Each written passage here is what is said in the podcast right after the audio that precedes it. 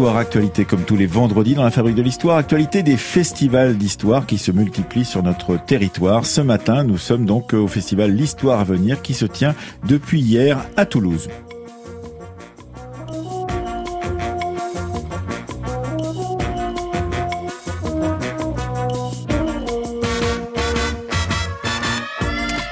Direct depuis euh, les studios de France Bleu Occitanie, nous allons donc ce matin avec Anaïs Quint et Séverine Laterre de la Fabrique de l'Histoire évoquer ce festival L'Histoire à venir dont la troisième édition a débuté donc hier à Toulouse, un festival qui multiplie les rencontres et les débats comme dans beaucoup de festivals, mais aussi des manières variées dans les cafés, dans les pizzerias, dans d'autres endroits de croiser recherche et nouveaux publics. Pour commencer, nous recevrons donc Charles-Henri Lavielle, un des organisateurs de ce festival, et puis ensuite en, euh, nous aurons Célia avec nous. Elle est maîtresse de conférence à Sciences Po Toulouse.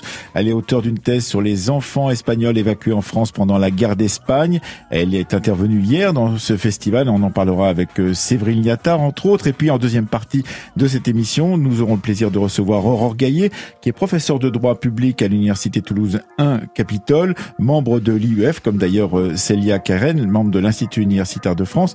Et euh, elle montre aussi la pluridisciplinarité de cette manifestation puisqu'on y parle histoire, mais aussi histoire du droit par l'intermédiaire de sa présence. Et donc c'est ce dont nous allons parler pendant toute cette émission jusqu'à 10h ce matin.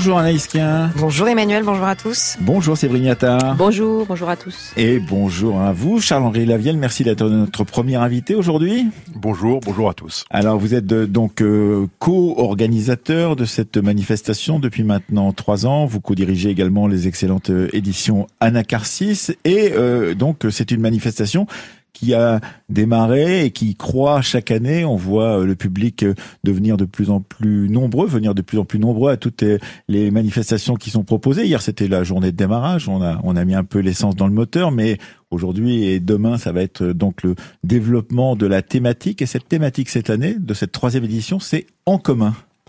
Oui, c'est en commun. Euh, la première année, c'était du silex au big data. L'année suivante, c'était humain, non humain. Et cette année, c'est en commun. Parce que l'idée qu'on essaye de mettre en place, c'est de faire en sorte de faire répondre une question qui peut être euh, pensée comme une question d'actualité, euh, avec le recul que peut donner la recherche en histoire, mais pas que, puisque vraiment un des intérêts pour nous, c'est de croiser les disciplines.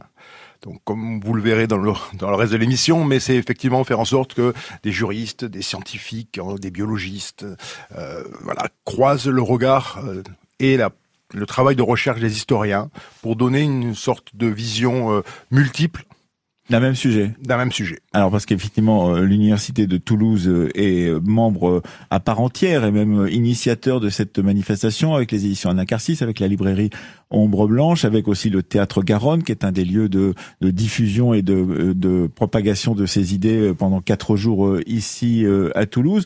En commun, c'était décidé avant le mouvement des Gilets jaunes. C'était décidé avant le mouvement des Gilets jaunes, effectivement.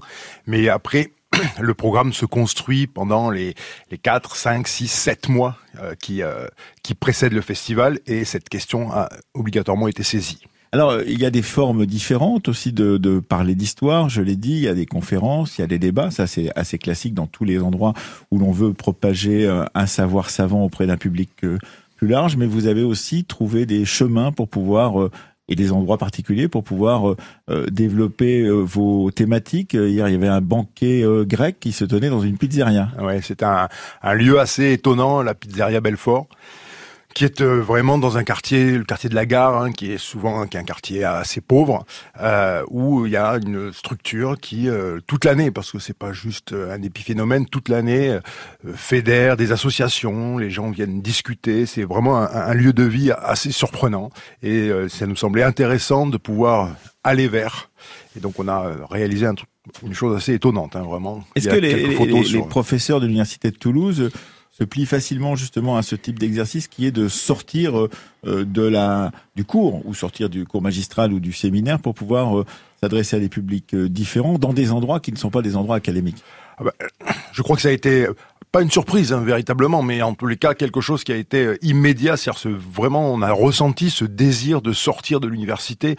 par exemple, je tiens à préciser que tous les professeurs qui interviennent interviennent totalement bénévolement comme une sorte de continuité de leur travail de recherche parce que ce qu'on a cherché à faire et d'ailleurs avec des structures comme une librairie ou une maison d'édition ou un théâtre, c'est de jouer ce rôle de médiateur et ils se sont emparés euh, de cette possibilité immédiatement avec un grand plaisir. Anaïs oui, je vous peut-être aussi parler du, du, public de ce festival qui est euh, extraordinaire, extrêmement présent, extrêmement participant, avec euh, euh, des questions toujours intelligentes, je trouve. C'est-à-dire que les gens qui présentent leurs idées, qui, qui viennent proposer des débats, finalement, c'est les débats les plus courts qu'on connaisse dans l'histoire des festivals d'histoire, parce que ce sont très souvent des séances qui terminent en, en séance collective avec le public, et ça, je crois que c'est totalement inédit.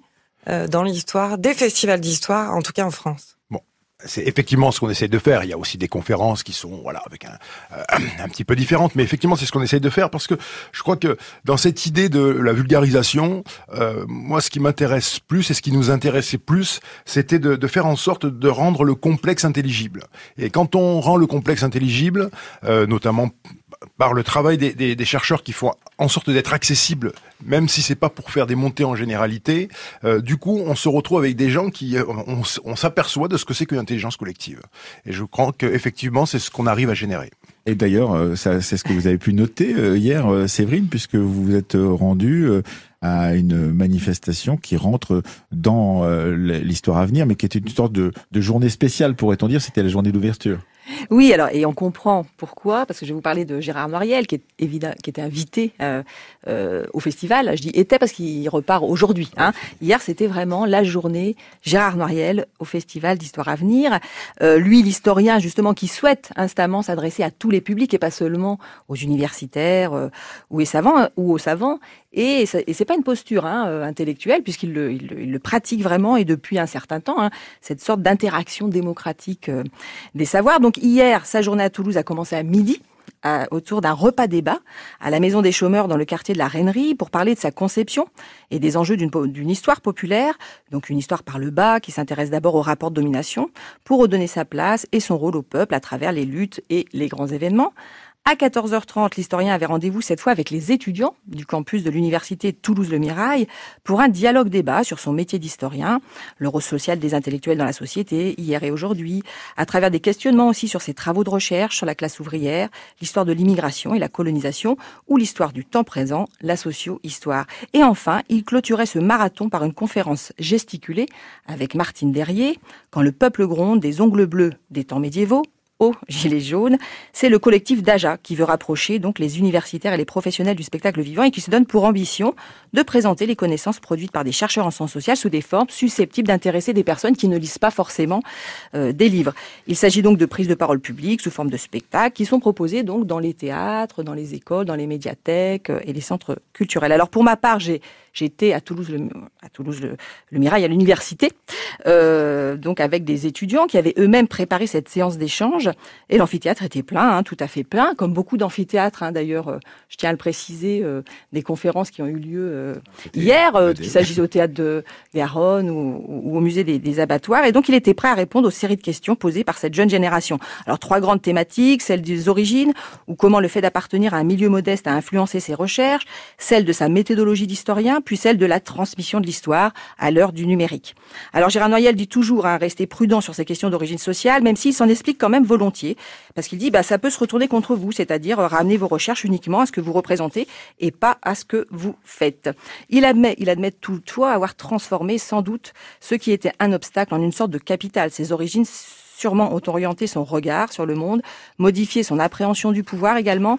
Lui qu'on avait directement orienté vers une filière scolaire courte n'était évidemment pas programmé pour devenir directeur de recherche dans l'une des plus prestigieuses institutions du savoir qu'est le HESS.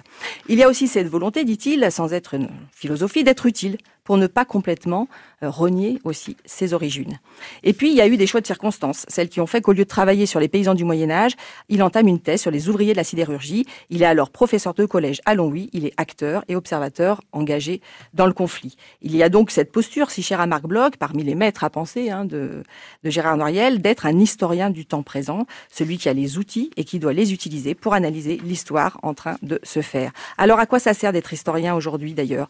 Les historiens ne doivent-ils pas reprendre la place une place dans le débat public et comment Évidemment, cette question lui a été posée. Alors Gérard Noyel a travaillé, travaille encore sur des sujets d'actualité brûlante, et euh, qu'il s'agisse de l'immigration ou des mouvements sociaux. Mais il veut intervenir en intellectuel spécifique, il l'a bien précisé, disposant d'un temps nécessaire pour expliciter ses analyses, intervenir uniquement sur les sujets qu'il connaît et non pas prendre une posture militante pour la défense de telle ou telle cause, c'est-à-dire distinguer finalement la critique politique et la critique intellectuelle. Il défend ensemble l'autonomie de la science et l'utilité de l'histoire, c'est une position évidemment évidemment, qui explique par exemple son engagement au sein du comité de vigilance face aux usages publics de l'histoire. Et puis, c'est en parlant de la revue Genèse, entre autres, créée en 90 chez Belin, que certaines questions de méthode aussi ont été euh, abordées. Et puis, et puis, évidemment, au cours du débat, après ce débat, a suivi avec le public un, dialogue, puisque c'est le, c'est le principe hein, de, de, de, ces conférences. Et Gérard Doriel a naturellement parlé des gilets jaunes, des réseaux sociaux et de leur rôle au sein de différents mouvements de contestation, des multiples langages de la médiation euh, des, et des possibilités qu'elle offre au savoir, qu'il s'agisse de, de, Facebook, YouTube ou de la fiction aussi en général. Il a abordé évidemment son rôle de co-scénariste dans le film euh, Chocolat, qui a été adapté de sa propre euh, biographie. Et puis, on, a aussi posé des questions à la veille des élections euh, sur l'histoire de l'Europe et puis sur les technologies du pouvoir qui sont toujours plus performantes pour contrôler la société. Euh, là, on voit aussi le Foucaldien euh, qui est en Gérard Noiriel. Voilà, donc c'était la journée Gérard Noiriel hier, mais on peut dire qu'il y aura d'autres journées. On va voir Patrick Boucheron qui sera à partir de ce soir ici. Giacomo Todeschini, le très grand historien italien du, du Moyen Âge, sera là pour plusieurs euh, rendez-vous. Il y aura également Guillaume Calafat et bien d'autres. Euh, vous pouvez nous dire un peu ce qui vous euh, vous excite un petit peu, Charles-Henri Lavielle, dans ce qui va venir, mais sans faire évidemment, on choisit pas parmi ses enfants, mais allez-y. Non, mais évidemment, tout le monde, tout me plaît puisqu'on a composé ce programme depuis près de six mois. Mais donc, ce que je vais faire, c'est pas une hiérarchisation, mais plutôt montrer un petit peu la diversité et surtout proposer des, des, des, événements où, avec des jauges suffisamment importantes parce que comme vous l'avez vu on ah, fait quand on est à 25 dans la pizzeria on peut pas y entrer. C'est ça. Voilà. mais euh, parce que je crois que c'est vraiment intéressant vous parliez de la, on parlait de la médiation. Euh, la, la transmission elle se fait aussi par l'incarnation et je crois que la proximité est, est, un, est un atout très fort. Donc voilà c'est pour ça qu'on a choisi ces, ces formats variés.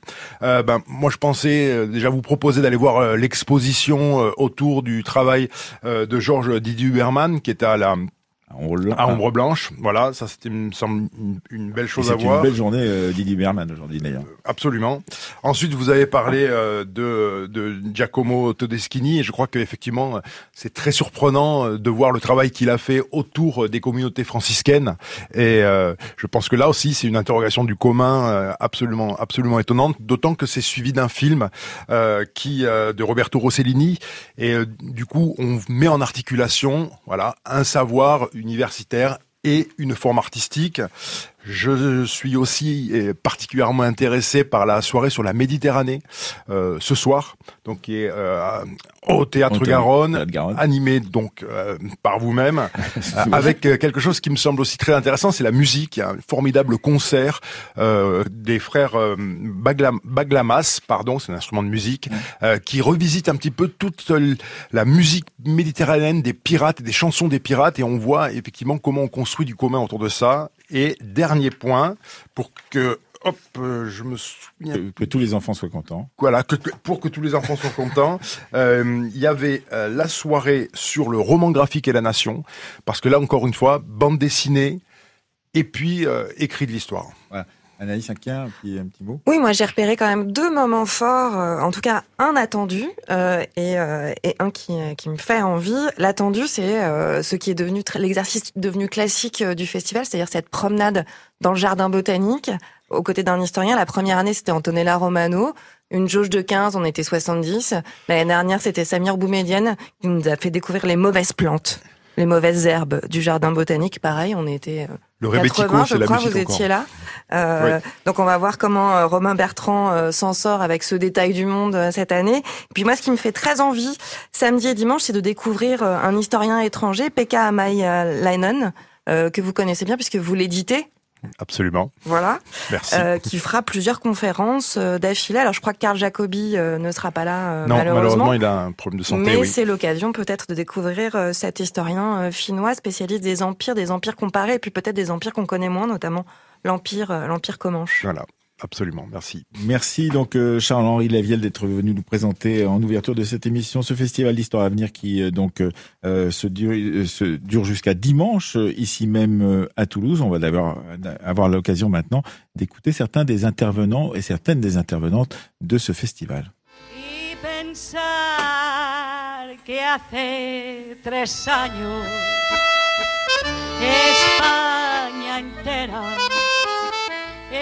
Una nación feliz, libre y obrera. Abundaba la comida, no digamos la bebida, el tabaco y el parné. Bonjour, Célia Keren. Bonjour. Merci d'être avec nous. Vous êtes maîtresse de conférence ici à Sciences Po Toulouse. Vous êtes auteur euh, d'une thèse sur les enfants espagnols évacués en France pendant la guerre d'Espagne. Et vous êtes intervenu euh, hier dans ce festival euh, L'Histoire à venir. On est en pleine période de commémoration, pourrait-on dire. C'est la commémoration de ce triste événement qui était la retirada. Vous pouvez nous rappeler ce qu'était la retirada? Euh, oui, alors brièvement, donc la retirada, c'est euh, cette fuite massive de euh, presque 500 000 Espagnols. Hein. c'est une population vraiment euh, massive, hein, euh, qui euh, qui quitte la Catalogne au moment de de, de, l'offensive franquiste sur la Catalogne et qui se qui fuit vers la France. Hein. Donc c'est entre le début et, et, et la, le, le, milieu de l'année 1939, ça s'étale sur combien de mois? Ah voilà, Retirada c'est un c'est un événement extrêmement brusque en fait hein, et soudain et très très resserré dans le temps puisque en fait c'est au sens strict, la retirada, ça dure quelques semaines à peine.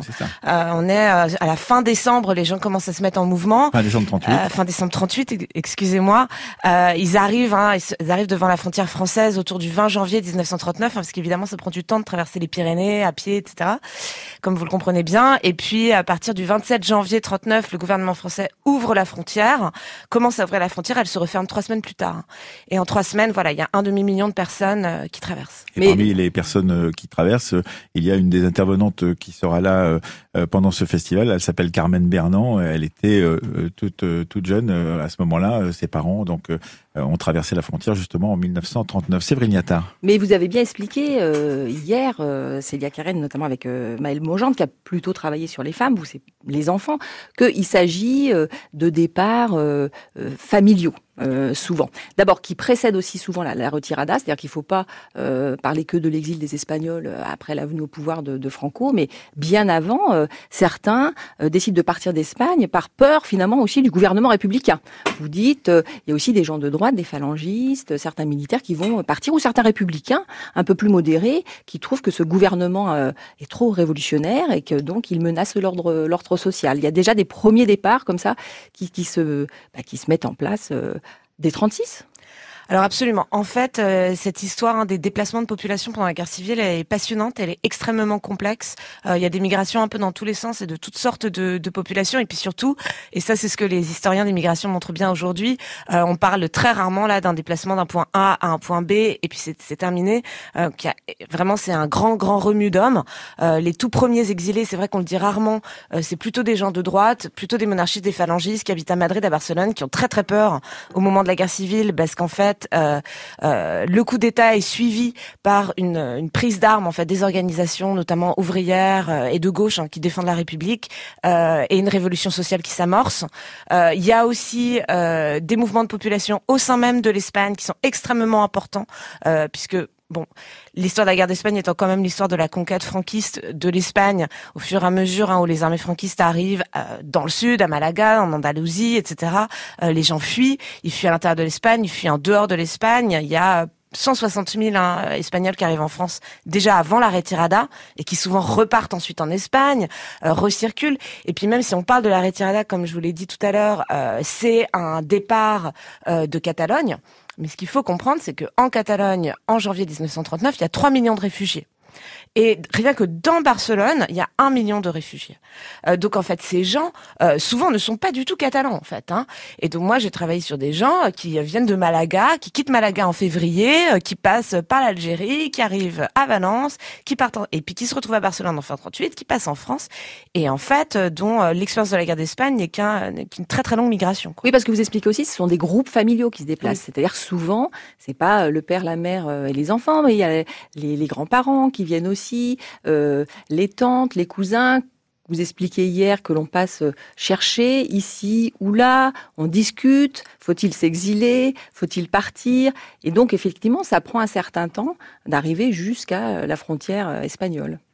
Oui, tout à fait. C'est vrai que euh, je pense que dans la vision contemporaine hein, des choses, on, on pense le réfugié comme un individu. Vous savez, cette personne qui arrive toute seule, qui traverse un bateau, euh, euh, qui pour euh, X raison a laissé sa femme et ses enfants à la maison, inversement, etc.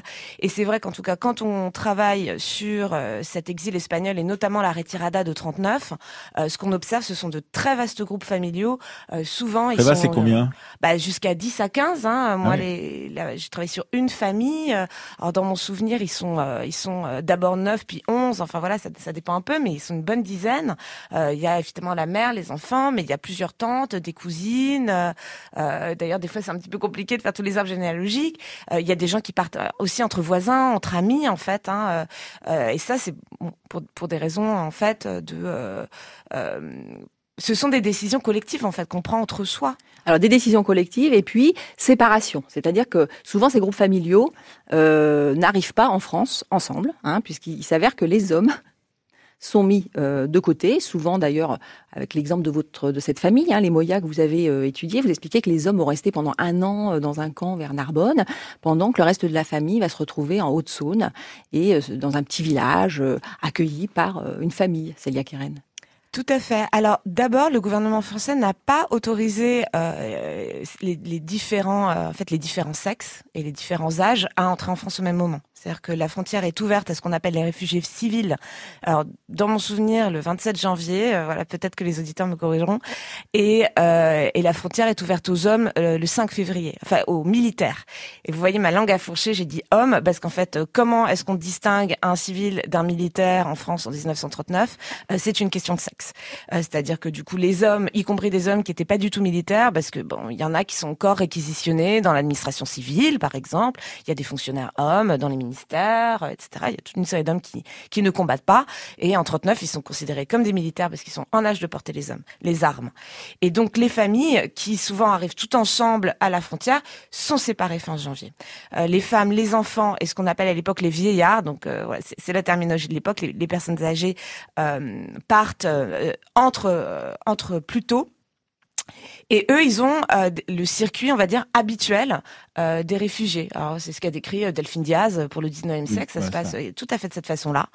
Euh, Donc on les répartit dans des Ex- préfectures, on- il y a des préfectures d'accueil, on dit ça, ça sera ici que vous irez, et on s'en va en Haute-Saône ou ailleurs. Exactement. Voilà, vous avez tout compris. Et donc, souvent, on est à Toulouse. Alors, les gens s'imaginent qu'il y a eu beaucoup de réfugiés de la Retirada qui sont allés à Toulouse. Et en fait, euh, pas du tout.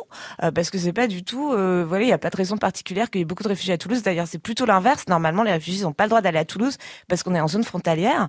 Et donc, on les répartit euh, de façon tout à fait euh, euh, égale, Homo- en oui, fait. homogène sur le territoire. tout à fait homogène. Il y a des, des réfugiés en Bretagne, en Normandie, à Clermont-Ferrand. Il y en a absolument partout. Et par contre, les hommes, eux, on les laisse entrer une semaine plus tard. Et là, c'est tout à fait différent. Ils sont pas du tout traités comme les réfugiés ordinaires parce qu'ils sont considérés comme étant dangereux. Et le terme de l'époque, bien sûr, c'est indésirable. Et donc, on les met dans ces très grands camps de concentration. C'est- l'expression de l'époque. Oui, hein. bien sûr. Euh, Rivesaltes, Gurs, euh, etc. Voilà. Alors il y a aussi cette bon alors comment réagit le gouvernement français hein, euh, Effectivement très vite il y a des décrets-lois qui vont être pris euh, pour justement contrôler alors ces étrangers, ces réfugiés, il n'y a pas de statut en fait euh, euh, administratif. Enfin ce que vous dites c'est qu'effectivement euh, on est réfugié quand on ne peut pas vraiment subvenir à ses besoins. Donc euh, l'État française propose une aide, mais en contrepartie, euh, pas de liberté de circulation. Vous êtes, enfin, vous êtes associé ou euh, euh, voilà, euh, on, vous propose d'être dans ce dans, ce dans ce camp, cette usine désaffectée, ce village ou cette famille d'accueil. Et puis, par contre, quand vous trouvez un travail, vous devenez euh, euh, plus ou moins autonome, Célia Karen, là, euh, vous devenez un étranger. En fait, euh, en somme, c'est ça. Alors, il y a un statut de réfugié à l'époque, mais c'est simplement, c'est pas un statut de droit international comme ce qu'on a en tête aujourd'hui. Donc, ça, ça fait, c'est tout à fait différent. là, je, je, renvoie à nouveau aux travaux de, de Delphine Diaz, parce que c'est une histoire sur le long cours. Effectivement, c'est un Delphine statut. Diaz qui a euh, travaillé sur l'exil à partir des années 1820-1830 en France et qui a, a, montré effectivement comment ça se passait dès le début au, au 19e siècle. C'était le début de, de cette idée qu'on allait aider des réfugiés, euh, généralement politiques, à, à vivre euh, dans, sur notre territoire. Tout à fait. Alors là, effectivement, il y a une évolution et ça, c'est très important dans la guerre d'Espagne, c'est que c'est peut-être pas la, c'est pas la première fois parce qu'il y a eu la Première Guerre mondiale avant ça, bien sûr, mais c'est quand même le, euh, en tout cas, dans l'histoire des exils espagnols, qui est une très très longue histoire, c'est la première fois où les exilés ne sont pas que ces hommes politiques, ces intellectuels habituels, voilà, qui fuient quand il y a un changement de régime qui les arrange euh, pas, mais euh, des commerçants, des artisans, des gens normaux, etc., qui euh, qui fuit. Et, euh, et donc, comme l'a expliqué Delphine Diaz, en fait, il y a ce statut administratif de réfugié qui, en fait, repose sur une espèce d'échange. Euh, euh, je te donne la, l'État donne en tout cas la liberté d'entrée et une subvention, subvient aux besoins. En échange, tu renonces à ta liberté de circulation. Donc tu iras là où je te dis et euh, pas, pas, pas, pas partir, quoi. Mmh. Voilà. Anaïs alors, il y, a une catégorie de, réfugiés un peu particulière sur laquelle vous avez travaillé, notamment euh, lors de votre thèse, Célia Keren, qui sont les enfants. Euh, et là, vous proposez une histoire un petit peu avec un, double regard, c'est-à-dire à la fois cette histoire de l'exil euh, volontaire des parents qui envoient leurs enfants, bien souvent volontairement pour les protéger pendant la guerre, donc même avant la retirada, et l'histoire aussi de tous les cercles militants, euh, très divers finalement, qui s'organisent, qui s'opposent, qui parfois s'affrontent pour prendre en charge euh, ces enfants euh, que l'on tente de mettre à l'abri pendant cette guerre civile. Oui, alors ça c'est un peu une autre histoire. C'est une histoire qui commence trois ans avant. Et je vous le disais, hein, cette histoire des déplacements de population, elle est très très complexe. Et en fait, au sein de ces flux migratoires, il y a les enfants sur lesquels moi j'ai travaillé, euh, donc qui sont des, des groupes de des milliers d'enfants. On parle vraiment d'une population très importante euh, qui, pendant la guerre elle-même, sont envoyés à l'étranger dans le cadre de programmes organisés d'évacuation euh, qui sont euh, donc montés hein, à, à, en collaboration entre le gouvernement de la République espagnole et des comités d'aide euh, privés généralement à l'étranger. Alors moi j'ai travaillé sur ces évacuations vers la France, mais il y a eu beaucoup d'autres pays hein, où ces enfants ont été envoyés, euh, comme la Belgique, la Grande-Bretagne, mais aussi l'URSS et, jusqu'au Mexique. Hein. Alors moi ce qui m'a, il y a eu des travaux sur ces différents pays. En fait, paradoxalement, il y avait eu assez peu de travaux sur la France. L'originalité du cas de la France, et moi c'est ce qui m'a intéressé dans ma thèse, c'est euh, la très grande diversité des groupes qui s'intéressent à ces enfants et en fait la très très vaste mobilisation en faveur de ces enfants. C'est-à-dire vraiment une très large part de la société civile française de 36 à 39 ou en tout cas jusqu'à la fin 38 euh, est mobilisée pour aider ces enfants qui viennent en France dans le cadre de ces évacuations organisées et qu'il s'agit d'héberger, de scolariser, de soigner, d'habiller, de nourrir, etc. Et donc tout ça, ça coûte énormément d'argent. Euh, et, euh, et, ce qu'on observe, et ce qui est intéressant dans le cas de la guerre d'Espagne, c'est que les groupes qui se mobilisent pour ces enfants ne se retrouvent pas d'ordinaire sur les mêmes terrains. Euh, on a à la fois euh, des syndicalistes de la CGT, et puis l'évêque de Dax, le chef de l'action catholique de Bordeaux, des pédagogues, des profs de prépa à Fénelon qui m'intéressaient parce que j'y étais passée, et qui se sont jamais mobilisés avant, puis qui se remobiliseront jamais plus tard, et puis qui créent un comité voilà, pour ces enfants. Donc on est dans une histoire de mobilisation qui cadre pas trop avec euh, l'histoire ordinaire en fait euh, des mobilisations autour de la guerre d'Espagne. Cependant, vous précisez bien que même si ces associations humanitaires euh, doivent a priori euh, avancer leur neutralité, hein, et d'ailleurs s'occuper d'enfants finalement, c'est le meilleur moyen de dire ben on est neutre, on aide des, enfants. Vous dites pendant le rôle de la CGT, le rôle que la CGT a pu jouer, le rôle notamment des Espagnols déjà en France, travailleurs encartés à la CGT, peut-être syndiqués, qui vont aussi euh, accueillir euh, bah, des, Espagnols réfugiés à ce moment-là, peut-être aussi euh, par, parce que politiquement, euh, ils sont antifascistes et, et républicains, évidemment. C'est bien, Karine. Alors la question des motivations, elle est très très complexe, euh, et notamment dans cette question de l'aide à l'enfance, puisque euh, quand on écoute les discours des acteurs, et ça c'est aussi une source d'étonnement. En fait, ils sont tous, tous ces gens qui n'ont strictement rien à voir les uns avec les autres, qui sont pas du tout amis, ont tous exactement le même discours, qui est nous, on a des enfants, ce sont de pures victimes innocentes de la guerre. Ils n'ont pas de parti, ils n'ont rien à voir avec le conflit qui se joue entre adultes, et euh, c'est une question de pure humanité. Et cette expression hein, de purement humanitaire, elle revient déjà constamment, constamment à l'époque. Évidemment, on peut s'interroger hein, sur euh, le statut de ce discours euh, totalement apolitique. Et bien sûr, hein, euh, il y a des il y a des, des, motivations politiques. Et le cas de ces Espagnols immigrés est un, est, un, très très bon exemple puisqu'on retrouve là vraiment des gens très très mobilisés dans des comités antifascistes, de soutien à la République espagnole, qui par ailleurs envoient des vivres, des sérums anti-graineux, etc. Et puis qui accueillent des enfants. mais à mon avis, ça résume pas toute l'histoire.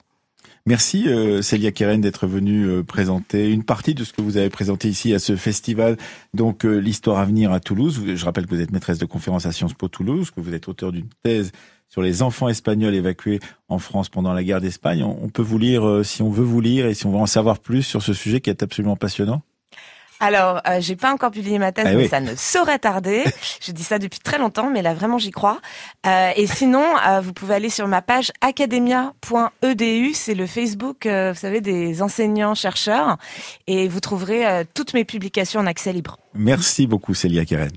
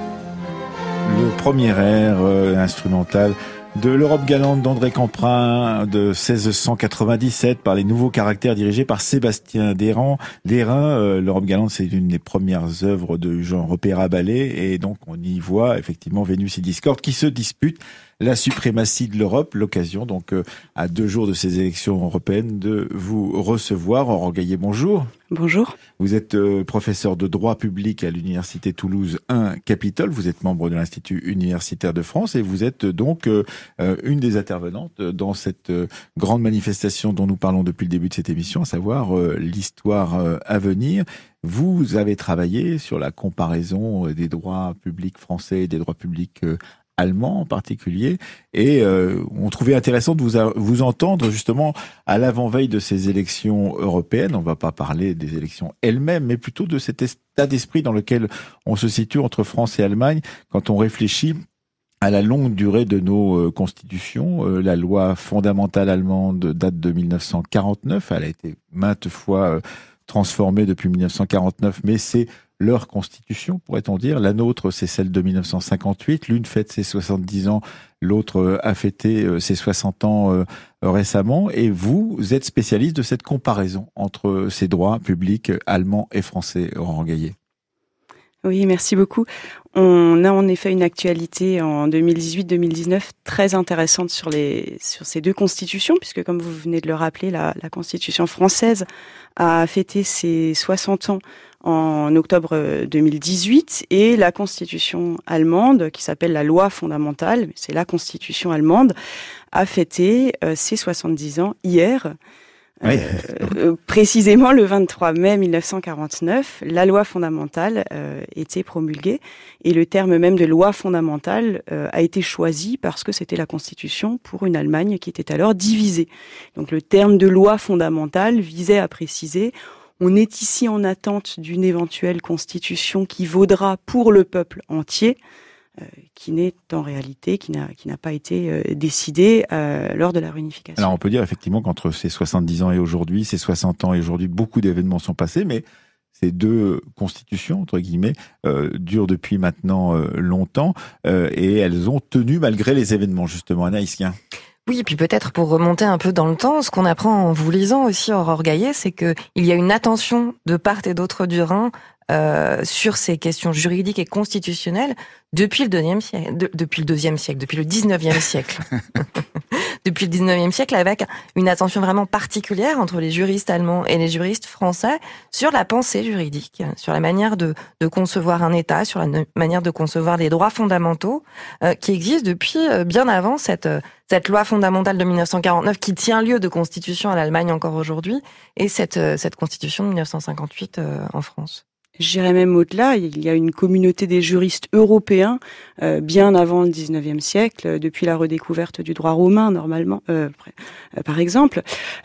S'agissant des, des, des, Français et des Allemands, les rapports sont assez ambigus au fur et à mesure, à la fois aussi de l'histoire politique. Il y a quelques interruptions pendant les guerres mondiales quand même. Pendant les guerres mondiales, après et après et dès l'une des grosses périodes assez ambivalentes, qui est une période aussi de rupture, c'est 1870. Euh, mhm. euh, n'oublions pas euh, l'Alsace et la Moselle, qui on va dire c'est la première guerre franco-allemande. Avec une défaite française cette fois-ci, contrairement aux deux autres. Avec une défaite française, donc évidemment les rapports sont quelque peu interrompus, mais en même temps, cette fin du 19e siècle allemand est une période très importante de pensée juridique allemande qui exerce une grande fascination sur les juristes français.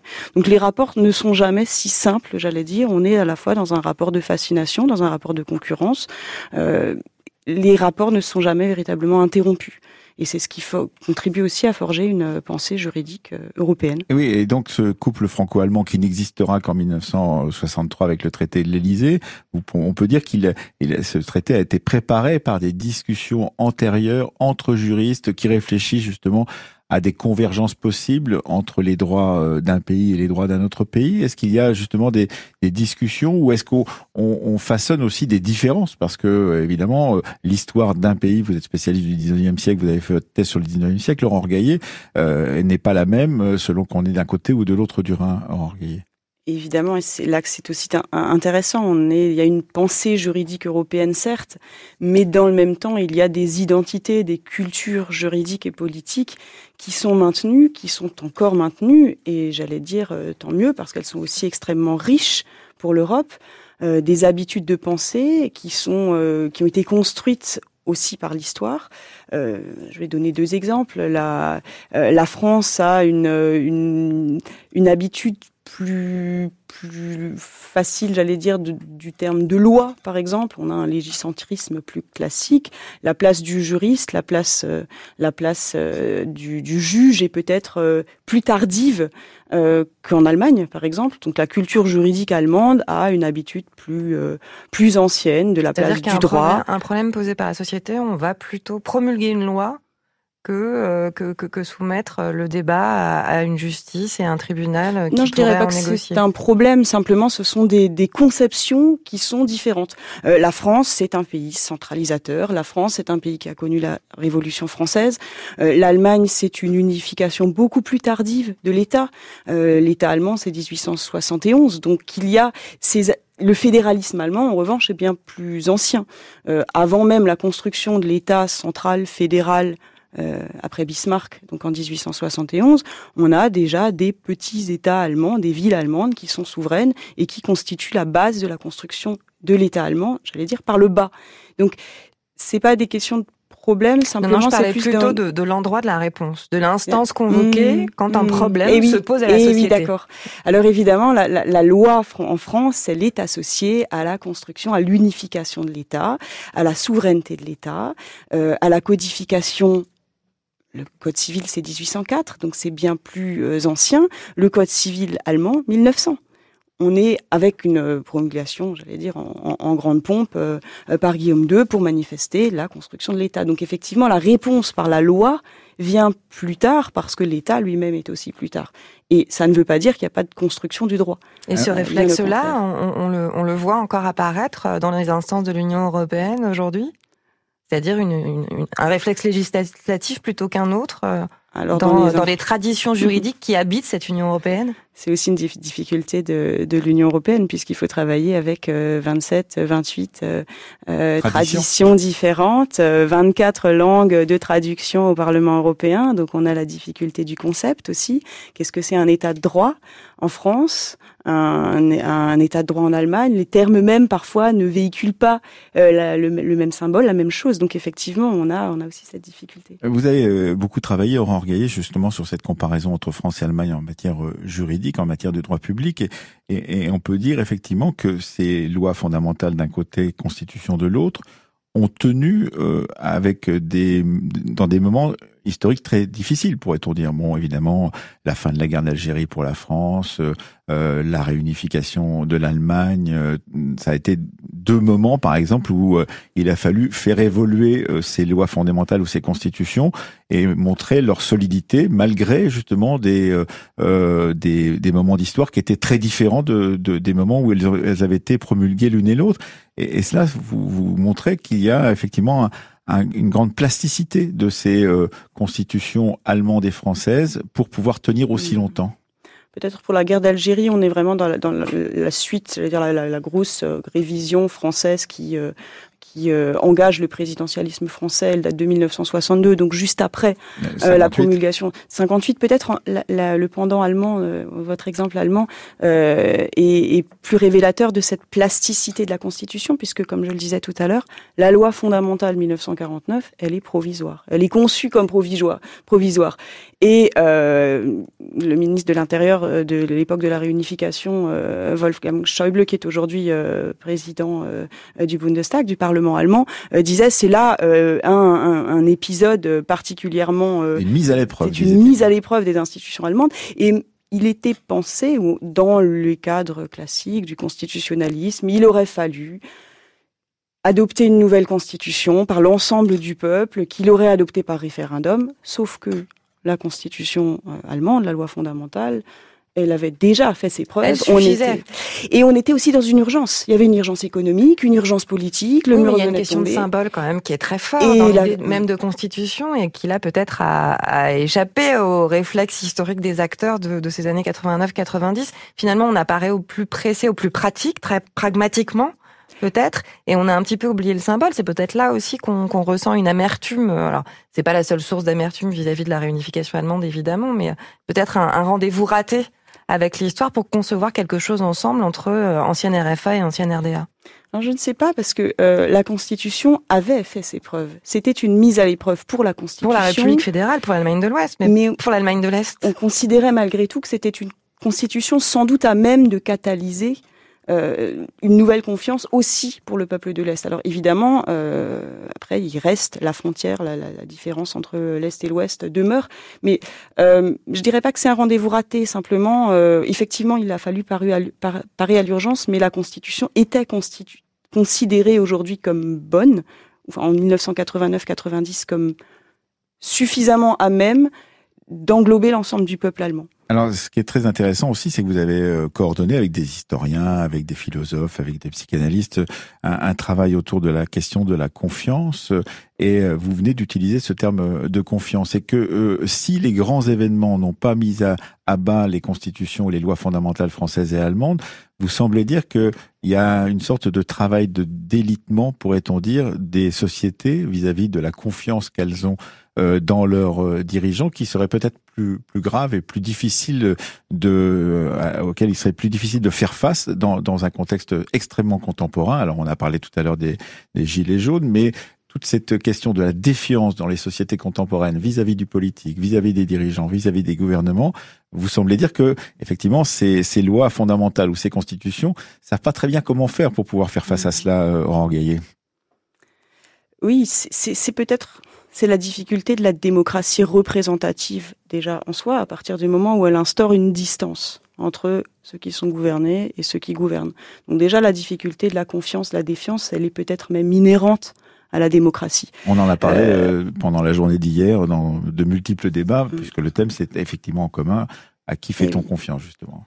Et, et, en plus, vous, le dites euh, tout à fait justement, à l'heure de la complexité sociale ou de renforcement de la complexité sociale, euh, la question de savoir comment on tient ensemble une société, euh, c'est une question qui, j'allais dire, est interdisciplinaire, puisqu'elle intéresse aussi les juristes de savoir qu'est-ce que c'est la démocratie aujourd'hui et que peut une constitution qui reste un texte, mais qui est aussi, qui véhicule aussi justement du symbole de la confiance. Entre la France et l'Allemagne, je dirais euh, la tendance française est assez classique à invoquer, euh, à revendiquer une sixième république, mhm. une nouvelle constitution. C'est comme une sorte de mantra, vous dites qu'il n'a pas beaucoup d'efficacité parce qu'au bout du compte, ça n'arrive pas. Oui, en tout cas, c'est un, un, oui, c'est une forme de mantra, c'est un réflexe euh, presque immédiat. Bon, il faut changer de constitution. Euh, c'est une thématique qui n'arrive pas, euh, en tout cas pas dans ces termes-là, en Allemagne. J'étais assez impressionnée de la hier, enfin entre le 22 et le jusqu'à jusque demain, il y a une grande fête de la Constitution à Karlsruhe. Sûr qu'on aurait pu imaginer ça euh, en France avec une réception du président Steinmeier qui a reçu hier euh, au château Bellevue euh, à Berlin des citoyens, des les, grandes personnalités de l'État avec des discours des discours autour de la Constitution. Par c'est le type d'événement qu'on voit très souvent aux États-Unis, c'est-à-dire la Constitution érigée comme symbole absolu de même de l'union de, de cet État fédéral. Alors sans le côté euh, américain, on va dire, mm. euh, ça, reste allemand. Euh, mais en, effet, même si la confiance se délite aussi en Allemagne, c'est aussi une question. Les élections du 24 septembre 2017. Et oui, et oui, c'est le plus fort parti d'opposition au Bundestag. et puis c'est la fin d'une sorte de cogestion. On est obligé d'avoir six partis quand on n'en avait que deux ou trois auparavant. Enfin, effectivement, il y a là aussi quelque chose qui, montre une sorte de délitement euh, du lien vis-à-vis du, politique avec la multiplication des partis, ce qui n'était pas du tout commun euh, en Allemagne. Tout à fait. La question se, pose aujourd'hui. Donc, on n'est pas dans les mêmes termes de discussion, mais la, question se pose si on prend euh, les grands partis qui sont le parti conservateur, CDU et son allié bavaroise, la CSU et le SPD qui est la social-démocratie. jusque dans les années 80, il catalysait près de 80% des sièges. Euh, des, euh, des, voix, pardon. Euh, là, aux élections de 2017, c'est un peu plus de 50. Donc on a effectivement cet effritement des partis politiques qu'on trouve en Europe, qu'on a aussi en Allemagne. Et c'est au cœur de, de, la préoccupation des, des spécialistes du droit aujourd'hui de, de, chercher des leviers pour recréer du consensus social autour de l'espace public et autour euh, de euh, des valeurs constitutionnelles ou fondamentales portées par par un pays qui n'a plus d'efficacité finalement sur sur ses citoyens? Oui, c'est une grande question des juristes, mais des juristes. Il y a un début de réponse. On s'interroge sur les, les, rapports permanents entre les droits individuels et la démocratie. Mais c'est une question actuelle, mais c'est une question très ancienne aussi. Comment on fait pour vivre ensemble? Comment on fait à la fois, c'est Benjamin Constant, euh, la liberté des modernes, la liberté des anciens. Comment à la fois on euh, fait pour euh, la, les droits, de la liberté des anciens, c'est les droits à la participation politique euh, dans, les termes de Benjamin Constant, et la liberté des modernes, c'est les droits individuels. Et comment on fait pour que tout ça, ça tienne ensemble? La question, elle est ancienne, la question, elle est évidemment récurrente, elle est très importante dans nos sociétés aujourd'hui. Oui, euh, on voit aussi, euh, et c'est la particularité d'un festival comme celui de l'Histoire à venir, que le mélange des disciplines est, est, fort intéressant. Vous présenterez, par exemple, je ne sais pas si c'est aujourd'hui ou demain, les travaux de Jacques Crinen, qui est un, un, très grand historien du droit, spécialiste du Moyen Âge, mais qui, euh, par ailleurs, est très lu, très discuté euh, chez les historiens. On sait malheureusement que l'histoire est divisée en plusieurs euh, types d'histoires. L'histoire des historiens, pourrait-on dire, l'histoire des juristes, l'histoire des médecins, l'histoire des techniques chez les ingénieurs, par exemple. Et on, plaide souvent pour la, possibilité de la transdisciplinarité, c'est-à-dire que vous auriez, vous, euh, historien du droit, à nous apprendre, euh, donc euh, dans le domaine de l'histoire dite classique, pourrait-on dire, beaucoup de choses. Est-ce que vous pensez justement que ce genre de rencontre, ce genre de discussion, c'est à multiplier, comme vous l'aviez fait autour de la confiance avec des historiens, des historiennes, des philosophes ou des psychanalystes? Oui, vous avez raison. Je crois qu'on gagne énormément à, travailler ensemble. Euh, les historiens du droit euh, gagne aussi à apprendre des historiens et euh, les historiens tout court, j'allais dire, à travailler avec les juristes, puisque les historiens du droit sont, des juristes. La richesse, là, je, suis absolument persuadée, que ce soit pour un festival comme ici, l'Histoire à venir, son pendant allemand, qui sont les rendez-vous de l'histoire de Weimar, où j'étais en, novembre dernier, ont montré aussi l'intérêt des débats. Après, il est vrai que nos méthodes et nos habitudes rendent parfois le, dialogue, difficile. Donc on y gagne beaucoup, mais ça ne veut pas dire, il ne faut pas non plus être, euh, j'allais dire, euh, trop, trop euh, euh, trop, trop, naïf. Euh, il y a des difficultés. On gagne à travailler ensemble, mais ça, ça suppose aussi une attitude d'ouverture. On va dire voilà, qu'est-ce qu'on va gagner, comment est-ce qu'on travaille ensemble, parce qu'il y a aussi des questions de méthodologie.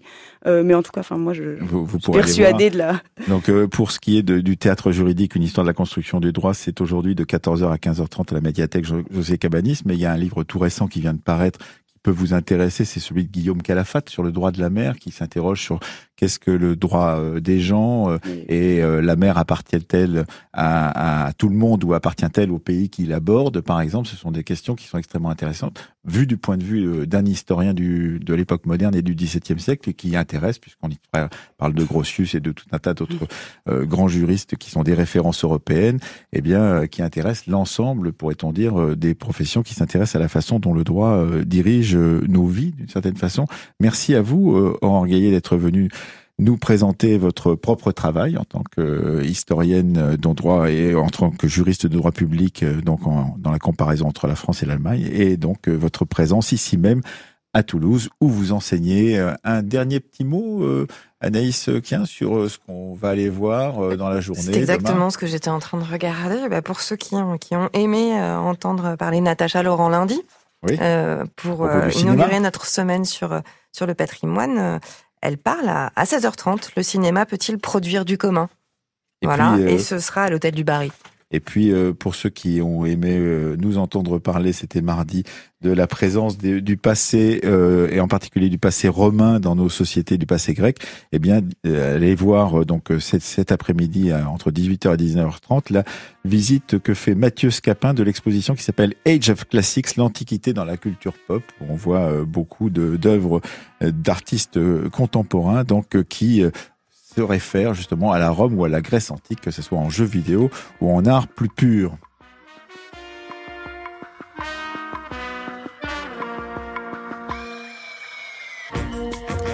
Comme d'habitude, cette émission a été préparée par euh, Marion Dupont et Céline Leclerc. On remercie grandement France Bleu Occitanie qui nous a accueillis et en particulier Pauline André qui était à la technique avec nous ici, ainsi que Audrey Guélil qui était à la technique à Paris et Anne Fleury à la réalisation.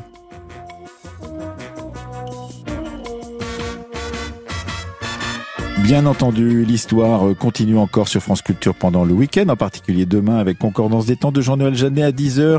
Il recevra Cédric Passard, maître de conférence à l'Institut d'études politiques de Lille, pour parler des pamphlets fin de siècle et puis également l'histoire en musique avec Jukebox, l'émission d'Amory Chardot le samedi à 19h. Et aujourd'hui, demain, il nous parlera de 1969, Abbey Road, le chant du cygne des Beatles. Pour notre part, eh bien, euh, la semaine prochaine, nous évoquerons les programmes du bac baccalauréat. Donc euh, pour tous ceux qui préparent le baccalauréat ou qui vont le préparer, eh bien qu'il soit à l'antenne. Il n'y aura pas simplement ces émissions en direct, mais il y aura également la diffusion sur le site de bien d'autres émissions que nous avons fait les années précédentes sur ce thème.